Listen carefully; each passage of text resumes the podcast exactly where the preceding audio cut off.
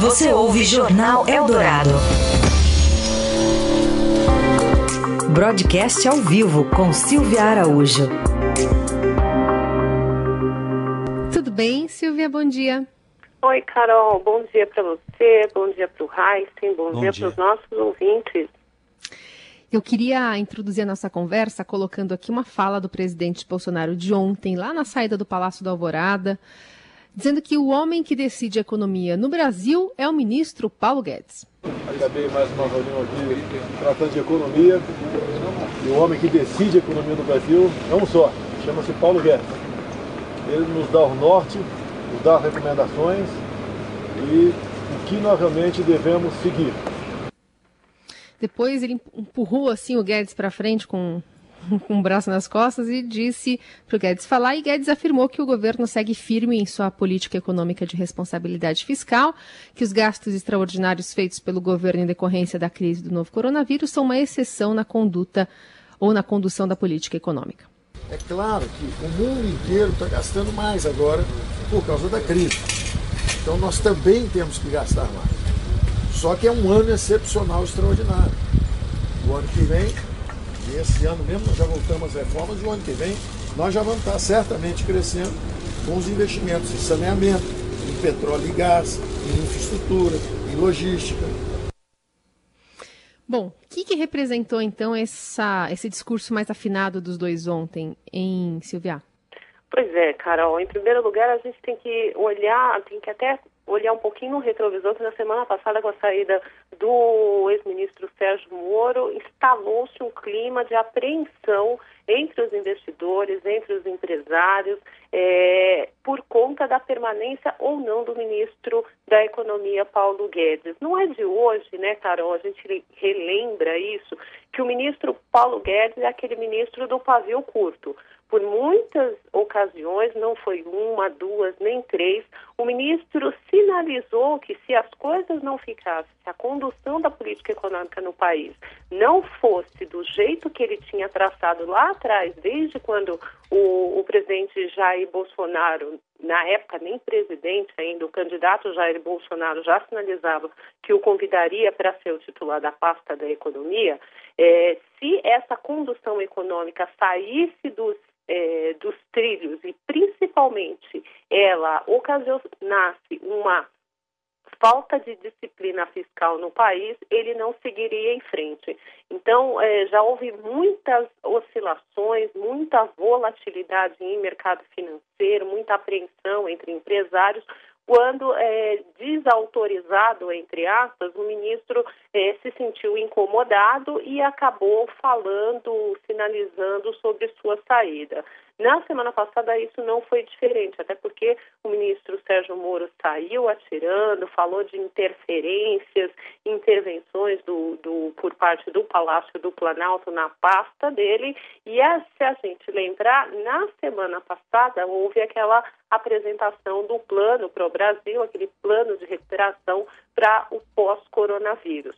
E o plano que foi apresentado foi um plano é, calcado em gasto público. E o, e o gasto público significa que a parte fiscal poderia ser desequilibrada, poderia furar o teto dos gastos, que é algo que o ministro da Economia preserva muito, então já estava se vendo, os atores ali econômicos estavam vendo que sim, o Palácio do Planalto estava fazendo é, é, uma certa intervenção, vamos dizer assim, na pasta da economia. Tanto que você lembra que no dia que foi divulgado esse plano, quem estava lá era o ministro da Casa Civil, o general Braga Neto, que a Casa Civil tinha abarcado todo esse plano, iria convidar todos os ministérios para construir o plano, mas no dia dessa divulgação a gente não viu ninguém da equipe do Paulo Guedes. Quem estava sentado à mesa era o ministro da Infraestrutura, o Tarcísio de Freitas, que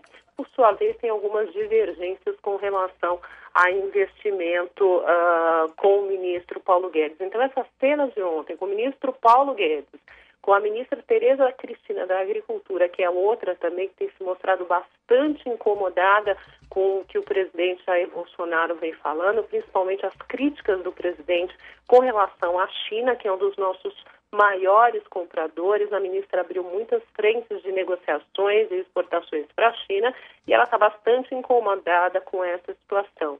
Ao lado do ministro Paulo Guedes, o seu presidente do Banco Central, né, o Campos Neto, Roberto Campos Neto, que a respalda ainda mais força para a economia, porque se você tem é, a disciplina fiscal desandada no país, você não consegue fazer política monetária.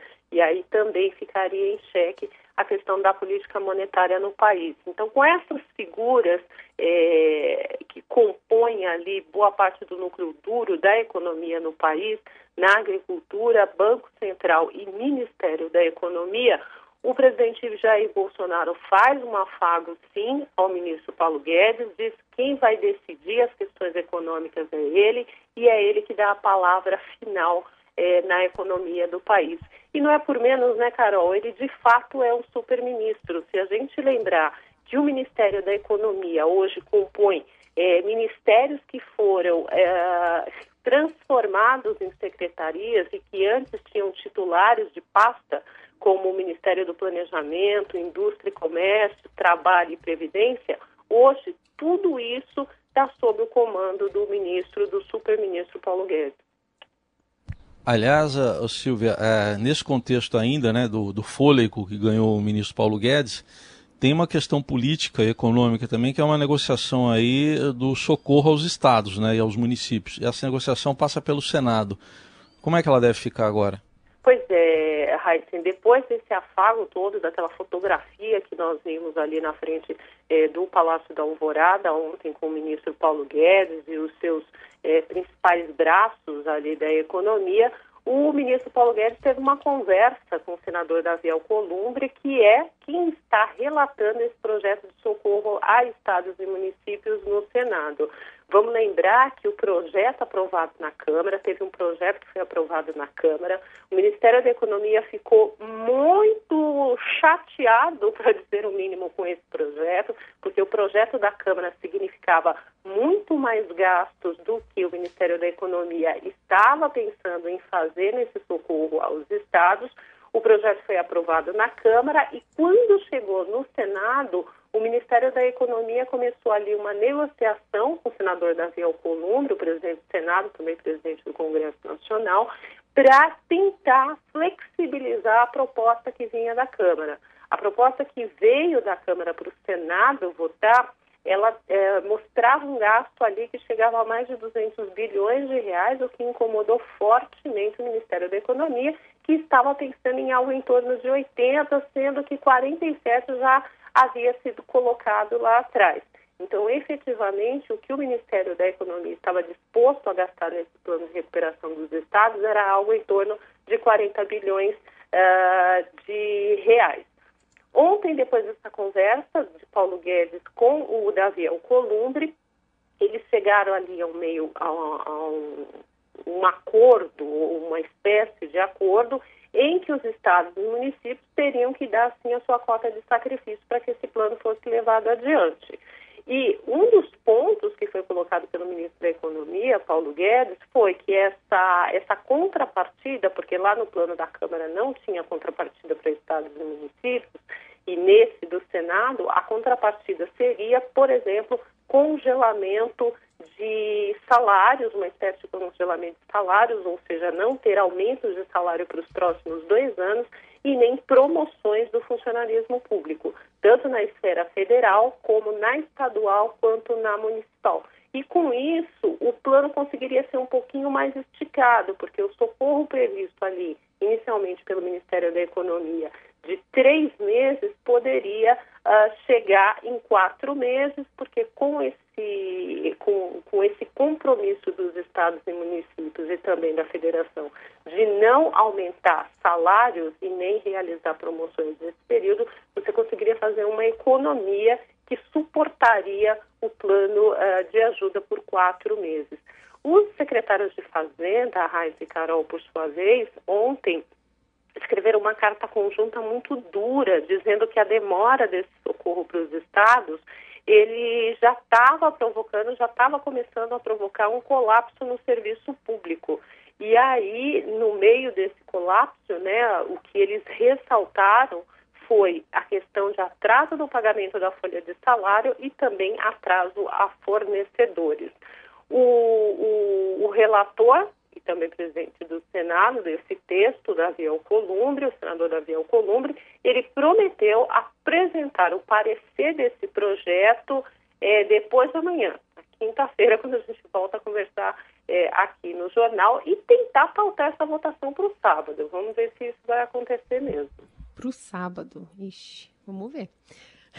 Ô Silvia, um pitaco, vai sair PCA 15 já já.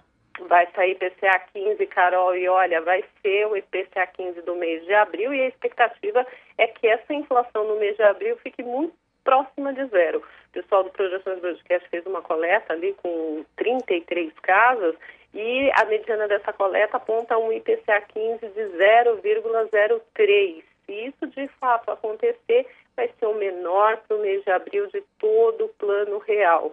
Ou seja, a inflação realmente está desacelerando bastante. A gente tem é, uma inflação que, que desacelera por conta é, de todo esse processo de isolamento que o país está vivendo. A gente tem algumas pressõezinhas ainda de inflação com alimentação e bebidas, porque embora as pessoas estejam isoladas, é, elas continuam demandando alimentos, né? Ainda tem essa questão da logística para o transporte dos alimentos, que no começo do isolamento isso ficou é, um pouco um pouco comprometido e acabou pressionando alguns preços de alimentos. Então, em alimentação você ainda tem uma pressão de alta, um pouquinho de pressão de alta.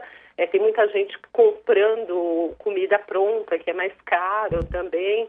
Então, tudo isso, alimentação que seria o alimentação fora do lar, como é computado no indicador de, de inflação, só que agora ela vem para dentro do lar porque você pede essas comidas, né?